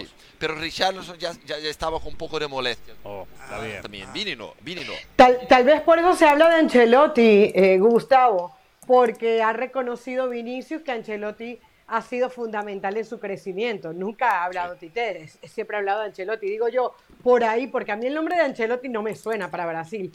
pero digo, pensando en un proyecto Vinicius, tal vez por eso tantas filas para Ancelotti, ¿no? Sí, sí, no, sí. Para, para Vini, Ancelotti, y yo ya he hablado con Vini sobre eso también en, Madrid, eh, Ancelotti fue decisivo para Vinicius, porque con, con Zidane, Vini entraba, salía, jamás tenía una secuencia de partidos. Con Carlo Ancelotti, todo se ha cambiado para, para Vinicius. Entonces, y, Vini, y, Vini no, Tite y Ancelotti tienen una buena relación también. Ah. ¿Sabes? Pero, venga. ¿Y Neymar? Cada uno. ¿Qué va a ser del futuro de Neymar? ¿Será que sigue? Ah, ah, sigue, sigue. hasta ahora, hasta ahora no ha, no ha dicho nada más. No, no, yo lo, lo, que leí es como que él va a seguir y va por revancha. Sí, no, hasta ahora Neymar solamente habló después del partido, que no sabe si vuelve, pero yo, yo, veo, yo veo esa situación muy parecida con lo que pasó con Messi en Argentina. Claro. Que, que, ha dicho que ah, no voy a volver y ahí se quedó fuera por un tiempo y después vuelve. Creo que será así con Neymar. Creo que, por ejemplo, para la fecha FIFA de marzo, creo que sea improbable que Brasil tenga Neymar. Sí, sí, pero después, no sé si ya en BT3 o BT4, creo que en BT3 ya va a jugar, va a jugar. Y yo también veo a Neymar en el Tiene edad para esto. Hace un ratito, hoy se dio a conocer que oficialmente el Real Madrid ató a Hendrik. Vamos a hacer una pausa y al volver quiero hablar de Hendrik para que le hables a la clientela del Real Madrid que nos sigue noche a, tarde a tarde, noche a noche y también quiero saber, yo hace un ratito, tú no me contestes ahora, dije que para mí a Hendrik el Real Madrid lo debería dejar en Palmeiras hasta los 20 años, no sacarlo de su hábitat, eh, de su entorno, que juegue mucho, es mejor jugar en Palmeiras que jugar en el Castilla. Eso es lo que yo pienso, aunque creo que Hendrik va a terminar jugando en el Real Madrid muy pronto. Pero bueno, Vamos a hacer una pausa, estamos con Gustavo Hoffman, vamos a hablar de la nueva figura que acaba de anunciar el Real Madrid que en el año 2024 va a llegar para jugar en la Casa Blanca. Volvemos. Bien, seguimos disfrutando de la presencia de Gustavo Hoffman hablando del fútbol brasileño, de la realidad de la selección pero hace un ratito traíamos a colación, hoy se anunció oficialmente la contratación por parte del Real Madrid de este chico de 16 años, Hendrik. Y yo estuve viendo unos videos, ya Gustavo nos había anticipado que estamos hablando de promesa de fenómeno. Y la verdad que lo que hemos visto nos ha dejado boquiabierto. Eh, a ver, yo pienso que uno de los problemas grandes que a veces tiene el futbolista sudamericano es que se va muy joven, es se destierra, se le saca de su hábitat muy temprano y no se le deja crecer. Yo creo que el fútbol brasileño, yo creo, en mi opinión, el Brasileirao, decía yo hace un rato, es más competitivo que la Liga Española. Es más, es más difícil de jugar lo que la Liga Española. mucho más parejo. Exacto, es mucho, más parejo. Mucho más parejo, muchos viajes largos y muchos equipos complicados, claro. Muchos equipos. no sufras del baile. curtiendo el futbolista allí, ¿no? Eh, digo, yo no sé, yo creo que Hendrik está para llegar y jugar en el primer equipo, creo yo. Pero de repente deciden llevarlo al Castilla. Entonces, ¿no sería mejor sostenerlo hasta que llegue a los 20 años? Eh, y después que llegar al Real Madrid? Yo veo el Brasileirão, el campeonato brasileño, muy competitivo, pero inferior técnicamente a la liga. Para Hendrik, el ideal es jugar. Entonces, tu pensamiento yo estoy de acuerdo si fuera un jugador con talento, pero... No de ese nivel. Exacto. Porque con el nivel Hendrick va a pasar lo mismo que ha pasado con Rodrigo y con Vinicius en Madrid. Pero este es mejor, ¿eh? Este es mejor que Rodrigo y que Vinicius. En es e- diferente. En esta era está mejor. Está mejor. Ahora con 16 para 17 está mejor. Pero por ejemplo, eh, eh, Rodrigo, Rodrigo siempre fue muy completo. Vinicius es el tipo típico jugador brasileño de lado, de velocidad, de habilidad. Uh es muy inteligente. Tiene una capacidad, una lectura de juego con 16 años que es, realmente increíble, increíble. Y es un tipo también que a él no, no le cuesta jugar con Palmeiras en la primera división, en el Maracaná, no pasa nada, no pasa la nada. La inconsciencia de él lo ayuda a no sentir presión de nada. Remata muy bien, un delantero de movilidad. Mm. Vale, entonces eh, eh, es un fenómeno y, y, realmente creo que, por ejemplo, cuando llegue a Madrid, cuando llegara a Madrid, va a jugar también con Castilla, porque ese es el proceso del Real Madrid, mm. un proceso que funcionó muy bien con Vinicius, con Rodrigo, que no funcionó con Reinier, por ejemplo, que se fue para Borussia Dortmund, ya volvió, ya salió. Hay errores también, hay errores. Mm. Venga, Lucas Silva, mediocampista que jugaba en Cruzeiro. Me acuerdo de él. También no. Luka Jovic, 60 millones. También tampoco. Se los lleva vale. Pero Vinicius, Rodrigo, Valverde, Sí, Valverde sí salió también, 18 años. Ah, sí, y, entonces hay, ejemplos, hay ejemplos de sudamericanos específicamente que salen muy temprano y que llegan en este proceso del Madrid. Entonces creo que creo que Hendrick llega en julio de 24 para el primer plantel. Para el primer plantel. Y ahí, y ahí no lo sé quién. Y ahí va a estar de salida ya Benzema, ¿eh? eh entonces, ahí está de salida Benzema, le queda un año y algo, dos años más, más o menos, o sea, está quemando sus últimos cartuchos Benzema en el, en el Real Madrid. Em, ¿Se atreverían, no, tenemos técnico, es muy difícil hablar esto, pero se atreverían a quemar etapas con Hendrick Creo que no. y ponerlo en la selección mayor? ¿Y ahora? Ah, y yo, yo, yo imaginé que tú ibas a preguntar sobre, sobre ya, ya empezar jugando en Madrid no, cuando no, No, no, no. Eh, porque ahí creo que puede haber Haaland, por ejemplo, también. Eh, Pero no es verdad que una de las condiciones para Hendrik firmar con el Madrid es que pidió que no venga Haaland. Yo no tengo esa información. Hmm. Mucho se habló sobre esto. Yo, yo veo eh, como casi imposible un jugador de que ponga esas condiciones. No, decir a Real Madrid, exacto, todos los fichos, si tú no fichas. Yo, yo, yo, veo muy difícil. Es, muy complicado eso. Pero Hendrick jugando por Brasil, yo no veo imposible. Mm. En, 23. En 23. Porque, venga, va a jugar al sudamericano ahora. Sí y el mundial en el si clasifica el, mundial en junio creo en, tendrá, sí, tendrá toda la temporada 23 jugando con Palmeiras, un equipo ya muy fuerte, jugando Libertadores, Brasileirão. Sí, sí, sí, sí, sí, sí, Yo no dudo. Yo a Hendrik lo veo, pero inmediatamente llegando a Europa y convirtiéndose en estrella. Es demasiado jugador. Para mí, mínimo tiene el nivel de Neymar y no sé si no es superior siendo diferente a Neymar. Sí, sí. Eh, eh, es impresionante lo que yo le estoy viendo a ese muchacho. Bueno, eh, yo estoy de acuerdo ¿Tiene, que tiene que ser ¿Tiene algún defecto, Hendrik? mucho más ¿Tiene algún defecto, Hendrik? Sacando un par de equipos. Perdón, sí, Caro, sí. Que si tenía algún defecto, Hendrik. si tiene algún defecto, Hendrik. Ah, perdona, yo, yo, no, había oído. Venga, e, es, tienes 17, 17 años, entonces muy joven, muy joven. Yo te digo que eh, eh, eh, quizás la ayuda defensiva. Hay que mejorar tácticamente, ayudar más en la, presión sin el balón. Sí, que son cosas normales también para un chico con esa edad. Entonces, eh, eh, eh, es Él no es titular en Palmeiras No, no, no, no, no, no, no es, no es titular. Ya, ya, ya empezó partidos, pero no es titular. Vamos a ver el 23 cómo será, si con Abel Ferreira o no. Claro. Pero creo que 23 será un año muy importante para Hendrik, porque hay que manejar también ahora la presión de ya ser jugador del Madrid. Claro. Y, y imagina la hinchada del Palmeiras, porque mucha gente, eh, en el primer partido que entre, que no juegue bien, ah, ya está con la cabeza en Madrid, ya piensa en... Los dichos.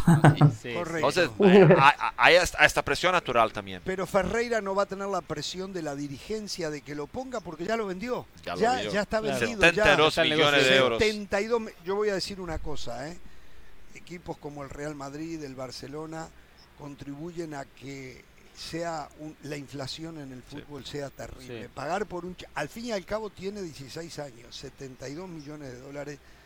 Es, me parece a mí una locura. Y, y, pagaron 45 por Vini, 45 por Rodrigo y pagan ahora 72 por Hendrick, porque si no pagan, si, si, Madrid no paga, otro pagaría. ese es el tema, ese es el tema. No, y, venga, sí, si Madrid, París Saint-Germain, Manchester City, los clubes que hoy pueden pagar eso, no pagan. Viene Porto, por ejemplo, paga 20, 30 y después vende por 100. Sí, Porto, Benfica están haciendo Entonces, eh, la, la, la, inversión que tú haces ahora con 72 es para no pagar más después. Está bien. Gustavo, muchísimas gracias. Eh, la gente disfruta mucho tu participación en el programa. Gracias. Y, y, de alguna Francia manera. o Argentina el domingo? ¿Por Francia o por ah. Argentina? Argentina. Muy bien, ¿En serio? Argentina porque a mí me gusta, a mí me gusta, a mí me gustan las mejores historias y la mejor historia de este mundial es la Copa de Messi. Es la Copa de Messi. Entonces, por todo lo que pasa. Y yo, y yo, yo he trabajado mm. con ESPN Argentina, con ESPN Sur, en la Copa América de 21. Ah. Para ahí, yo trabajé para ESPN Argentina, porque fue en la pandemia y no era posible enviar todo. Entonces yo estuve con, con ESPN Argentina en todos los partidos de Argentina. Ah, es verdad. en todos los días de, la selección de Argentina. Sí, entonces yo, yo he visto, yo he escrito hace dos días sobre esto, que y yo, he hablado aquí también, ¿eh? que, la sinergia que hay entre, entre la, hinchada, el equipo, todos están por Messi. Argentina está por Messi. El mundo está por Messi. Sí, todos han excepciones, pero el, mundo, todos está por Messi. Han, comprendido que es la Copa de Messi. Es la Copa de Messi. pero hay que jugar. Jorge. Eh, perdón, eh, Mbappé. tiene tiempo de ganarla. Sí. ya la ganó. Ya la ganó. Claro, Qué buen ser humano que es Gustavo Hoffman, ¿eh? Cero rencor. Usted porque, no me conoce bien a mí, ¿eh? Usted porque no... Algún día va a poder decir eso de mí. Ojalá. No, pero lo de Gustavo Hoffman, yo honestamente lo, lo, quiero recalcar porque los futbolistas argentinos a mí me encanta. Yo soy fanático de las canciones de ellos. El otro día, en plena celebración, mandándole un mensajito a Brasil. Brasileiro, ¿qué pasó? Arrugó el pentacampeón Messi se fue para Río y con la copa se quedó. Eso es parte del folclore. rival deportivo, José. y aún así, Gustavo dice: Quiero que gane Argentina. Muy bien, Gustavo, qué gran ser humano. Los, los brasileños también tienen canciones. A mí no me dijo un gran ser humano. A mí no me dijo ser un gran ser humano cuando dije que si ganaba Argentina, ganaba alguien de, Latinoamérica, incluido no, lo Brasil. Criticó, incluido le quiso Brasil. tirar la afición encima. No dijo que Scaloni era, un gran ser humano cuando dijo que gane Brasil. Qué alcahuete que es, ¿eh? Totalmente. Qué alcahuete que es usted del Valle. Y yo he enviado a Hernán Rivaldo. Hernán en confianza. Argentina gane también. Sí, sí, sí, sí. Julio César no. Julio César Dijo, no. vaya, no vamos a ser hipócritas. La mayoría de los brasileños no quieren. pero hay brasileños que quieren. Y quieren por Messi. Messi. Lo de Messi es, por yo, Messi. Yo más allá del tema de Messi hay una cosa que es importante también. Entiendo que a veces de repente a uno le importe muy poco. Que se demuestre que América puede volver a ganar el Mundial. Claro. Porque si no ya tiene que ser preocupante el hecho de que hace tantos años que no lo gana. sea Brasil o sea Argentina. Es importante eso. Da más confianza en el propio continente. Si no podemos ser campeones, porque si Argentina es campeón, Brasil puede ser campeón. Si no se gana, es decir, Europa sigue controlando los mundiales. Ahora bien, sí, perdón. y, Si, Argentina no gana, Brasil va a ganar el próximo, ¿sabes por qué? No, no, no, ya para entonces Uruguay en el 26 va a estar a punto. No, no, no, este Te digo por qué Brasil gana el próximo. Brasil se quedó 24 años sin ganar, de 70 hasta 94. ¿Y dónde fue el Mundial 94?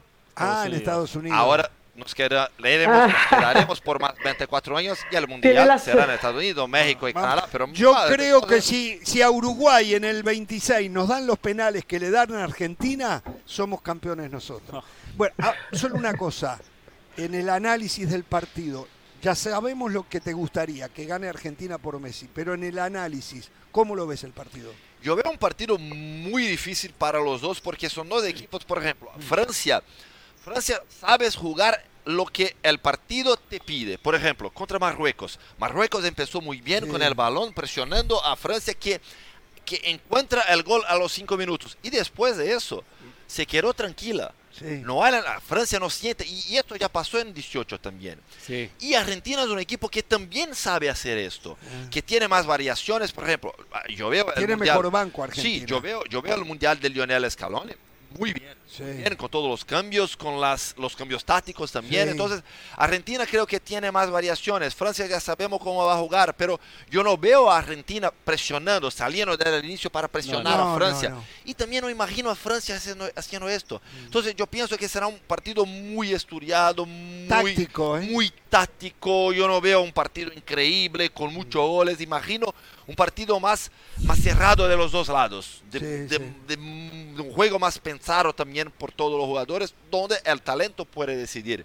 Y ahí está Mbappé en el uno contra uno, eh, Messi para decidir también, pero yo veo un partido muy, muy, muy cerrado entre los dos equipos. Perfecto, muchas gracias. Eh. Gracias. Gustavo Hoffman, entonces, una delicia, decíamos, vamos a la pausa, continuamos, queda más todavía de Jorge Ramos y su banda, volvemos.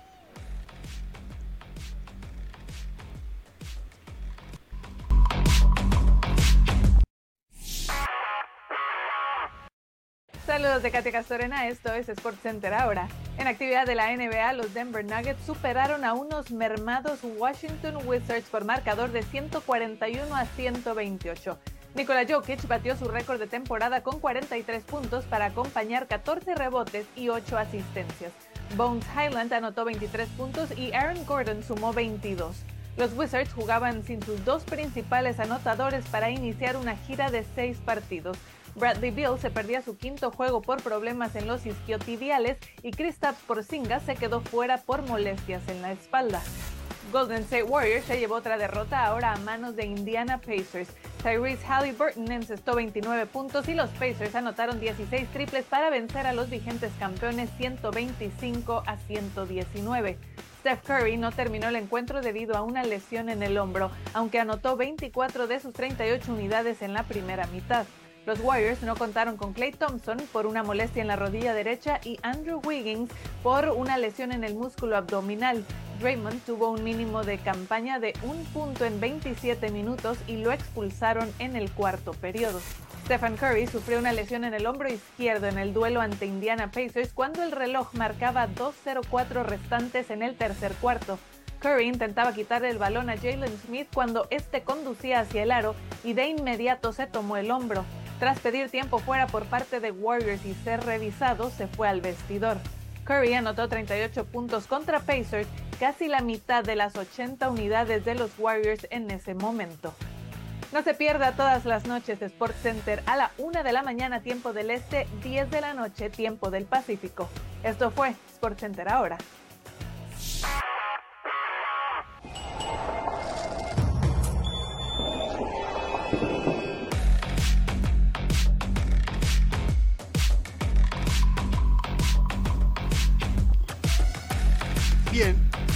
Continuamos. A ver, eh, esto lo debimos de haber hecho ayer. Eh, definitivamente yo me siento culpable. No sé cómo se sentirá Pereira del Valle, de las Salas, eh, que no mm. lo puntualizaron esto.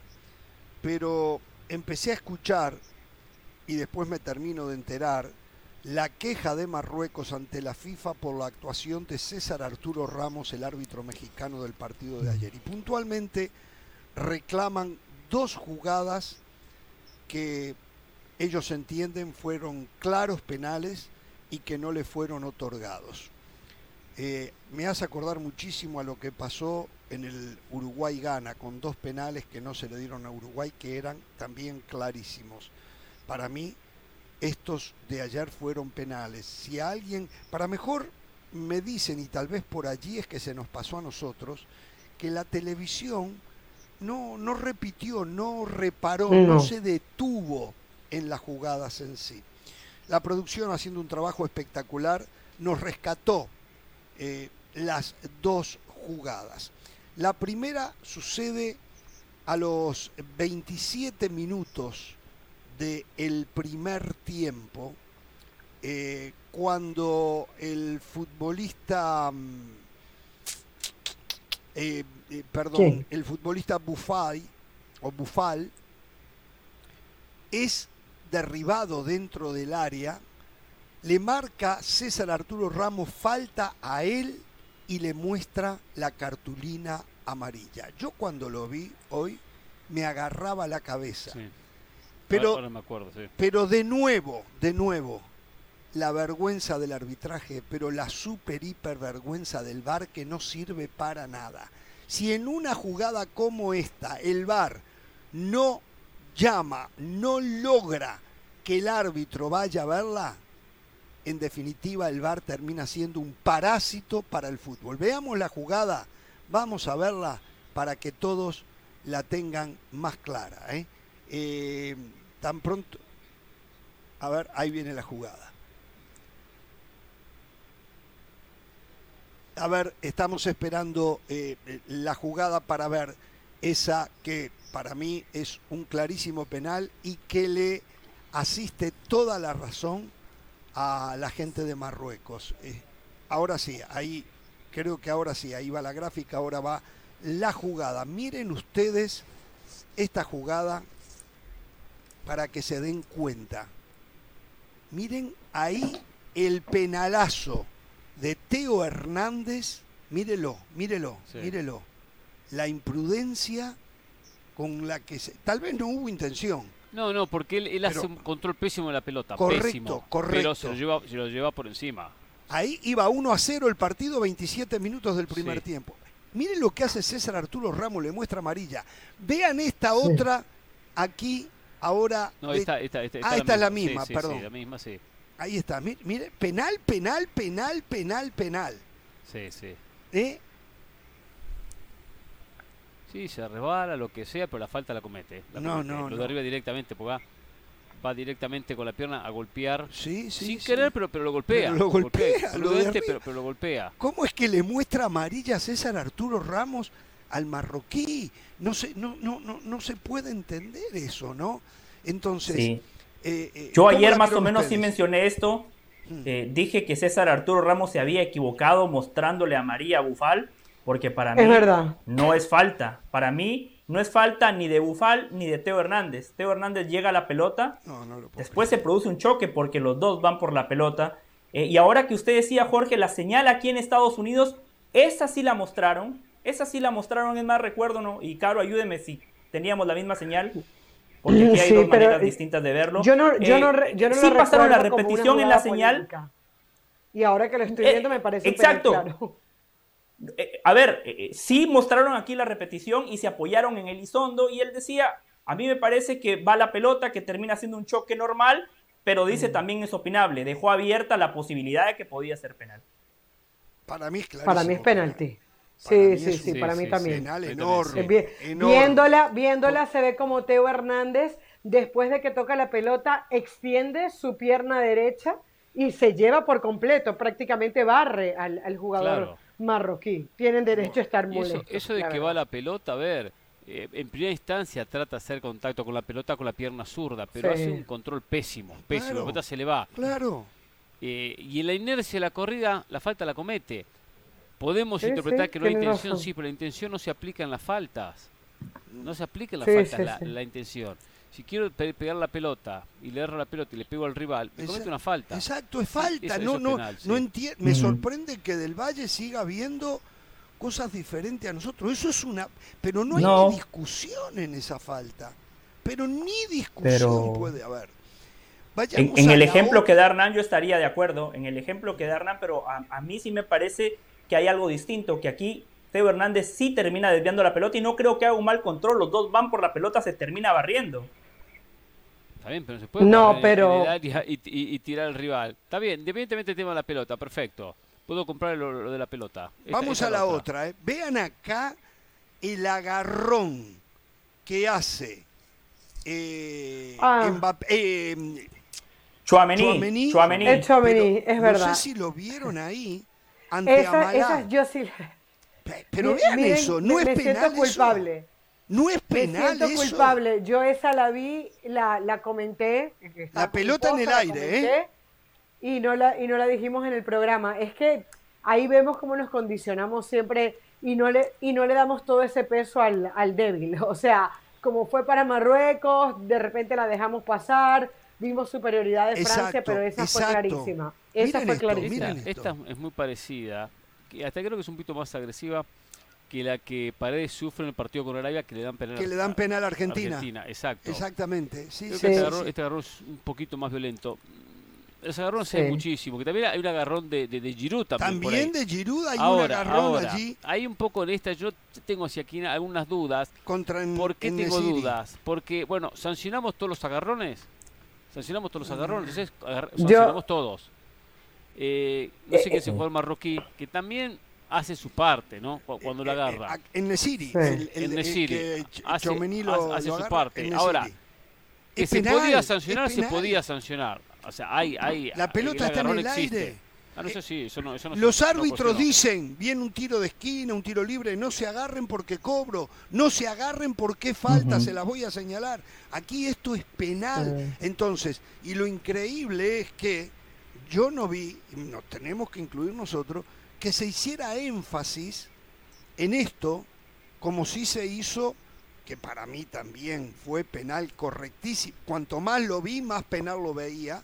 La falta del arquero Julián Álvarez, eh, que dieron penal para Argentina. Eh, eh, del arquero croata, exactamente. Livakovic. Esta, esta de Chouameni... Esto sí a Francia lo llevaron a la final, ¿eh? Esto, esto es llevar a Francia a la final, ¿eh? Esta de Chouameni sí me parece penal. Esta de Chouameni sí me parece penal. Sí, el jugador de Marruecos colabora, pero hay algo esencial los árbitros general, generalmente no marcan si los dos están forcejeando. Aquí, Chouameni lo abraza. Y después, el jugador de manera inteligente tiene que ayudar al árbitro y se deja caer. Entiendo que para el árbitro central esa jugada es muy difícil. Pero para el VAR, después de ver una repetición, esto sí me parece penal. ¿Se acuerda, Jorge, lo que le había dicho antes del partido Francia-Marruecos? ¿Se acuerda? No, diga, recuérdeme, refresqueme. Y le dije, Jorge, o sea, más allá de que para los futboleros, nosotros, Argentina-Francia era la ah. mejor final posible, también teníamos que agregar ciertas cosas, ¿no? Qatar, París Saint Germain, FIFA. Por supuesto que un penal como este, que es 50-50 si quiere, al débil nunca se lo van a dar. No, no, no. Es una vergüenza. Esto es ver. Yo me sentía mal porque yo digo, fuimos los más perjudicados los uruguayos. No, no, no, no. Esto lo mataron a Qatar ayer. Lo mataron. a Marruecos. A Marruecos. Pero, ¿saben qué? a diferencia de la primera, a mí esto me parece también falta de criterio. Tratando de pensar bien del árbitro, ¿no? Que no, que no quiso favorecer a nadie. Me parece falta de criterio. Lo, lo, lo que comentaba José hace un ratito, el otro día con Argentina, que si, que si. O sea, hay una confusión si en el tema de los tiros de esquina hay que eh, eh, penalizar o no estos agarrones. Yo creo que este, este agarrón es tan claro que debería penalizarse. Pero hay una confusión, ahí. es más, Ellos están eh, confundidos. bueno, pero, pero es que Jorge, los hemos visto de todos los colores en estos tiros, en, los tiros de esquina. O sea, hemos visto los que no decretan, los que decretan porque no son, los que decretan porque son. Hay, hay muchas veces que yo no quisiera tener razón y tengo que facturar. Yo hace ya un año y medio, dos años que vengo diciendo que todos están confundidos, que ya nadie sabe el reglamento. Pero bueno, se puede vivir con que yo no lo sepa, Pereira no lo sepa, Del Valle o de las Alas no lo sepa. Pero no podemos vivir con que el árbitro y el, el árbitro no, lo reglamento. Y hoy ni el árbitro ni el VAR, lo dije hace un año y medio o dos años, ¿eh? ni el árbitro ni el, ni el VAR saben el reglamento. Es increíble la confusión. No, el lo sabe. no, no, lo, sabe. Bueno, entonces hay mala leche. entonces hay mala leche. Porque esto que vimos, el penal que vimos de Portugal contra Uruguay, los dos penales frente a Ghana, solamente o son ignorantes o son mala leche. O son mala leche. De otra manera no se puede entender cómo a Marruecos lo perjudicaron ayer. Terriblemente perjudicado Marruecos. Yo voy en el tema de que son mala leche. Que son mala leche. Sí. Por cierto, Qué grave. ¿eh? Simon Mala leche es corrupción, es lo mismo, ¿eh? Sí, sí. Es lo mismo, ¿eh? Sí, sí. Tómelo como quiera. Simon Marciniak el árbitro polaco va a arbitrar la final Argentina-Francia. ¿Un comentario? Y Fernando Guerrero en el bar. ¿Por qué un europeo? Vamos a la pausa.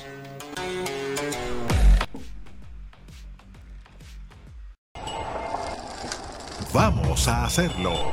Es presentado por The Home Depot. Haces más, logras más.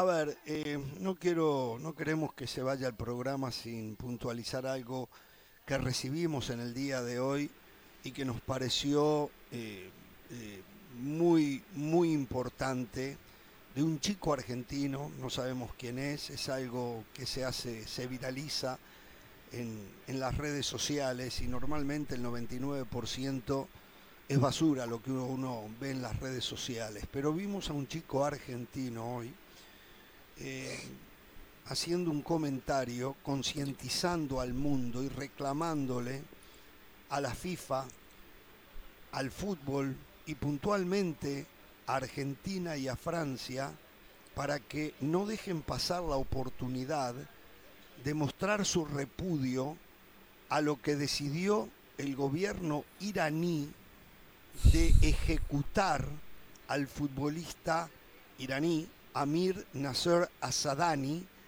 que en apoyo a una dama que fue sacrificada por no llevar el velo correctamente, él eh, encabezó protestas, fue encarcelado y fue eh, eh, y será y fue condenado a ser ejecutado, lo van a ejecutar en la horca.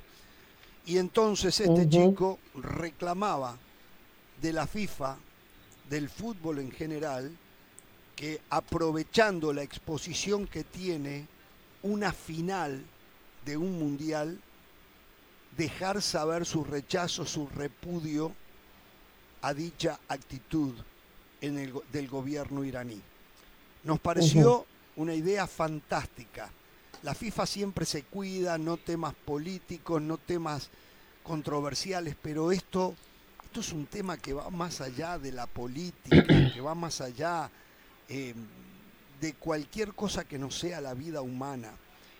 Eh, que todavía se cuelgue gente en la horca, digo, nos parece es retroceder decenas y decenas y decenas de años y que el deporte más importante, de mayor trascendencia que hay en el mundo, se haga el desentendido, termina de alguna manera siendo señalado por ello. Simplemente quería decir eso. Ojalá, ojalá que el domingo, previo al comienzo de la final, los futbolistas, pero principalmente la organización del Mundial, haga alguna demostración en repudio para esto que va a ocurrir de colgar a Amir Nasser Asadani, porque protestó contra el gobierno por el linchamiento de la dama por no llevar el velo puesto. ¿Cómo decía Carol? El nombre de ah, Masha Amini, eh, Masha Amini, que ha sido la que, la que eh, desencadenó todo esto el 26 años este y murió en manos de la, de la policía. Es una oportunidad única, ¿eh? Para los futbolistas. Sí, sí. Es una oportunidad. Primero que este video eh, le va a llegar a los futbolistas, no tengo dudas. Oh, se mueve todo con una, velocidad, con una rapidez. Exacto. Algunos de la delegación. Más, pues, más posiblemente de Argentina, porque el video lo graba un argentino. Sí, sí, sí. Y, sí. y aparte por el idioma, de repente a los franceses se le complica un poquito más pero sabemos que hay comunicación entre un Messi y un Mbappé. Correcto. Y tendrían que los jugadores juntarse en este caso y manifestarse de alguna manera. No, incluso, incluso ya, ya algunos periodistas como Diego Borinsky han puesto, yo de hecho le hice RT a su, a su Twitter, en donde tienes la posibilidad de meterte en una página que se llama change.org, es una página argentina, y la gente firma en contra de la ejecución del futbolista, puede donar dinero incluso, y la FIFPro que, es la organización de futbolistas profesionales, ya también hizo su comunicado a la FIFA para frenar y ayudar a este futbolista. No lo dejaron, no lo dejaron utilizar el gafete o el brazalete eh, arcoíris. ¿Ustedes creen que les van a permitir cualquier manifestación de apoyo? ojalá, ojalá y lo hagan. Pero por eso, pero termina siendo, si usted se pone a pensar, termina siendo básicamente lo mismo, ¿no? Permítame invitar a la gente, entonces. Permítame invitar a la gente porque nos vamos. Me decía Carolina, hay que ir a change.org. Change.org. Sí, change.org. En mi cuenta de Twitter yo también lo puse. Eh, la gente puede ingresar y firma eh, en contra de la protesta, puede donar porque ellos ¿eh? dinero. Así que ya, ya, ya yo lo puse. Sí. Perfecto, perfecto. Nos vamos, muchachos. Nos encontramos mañana, ¿eh? Seguimos aquí en la cobertura. Nos queda, estamos hasta el lunes. Nos queda viernes, sábado, domingo y lunes. Cuatro programas más desde eh. Qatar. ¿eh? ¿Usted se quiere quedar? Una semanita más. Quédese, Pereira. Quédese. Hasta el 22, sería bueno para el programa, inclusive, que usted se quede. ¿eh? Sería bueno. Hasta mañana.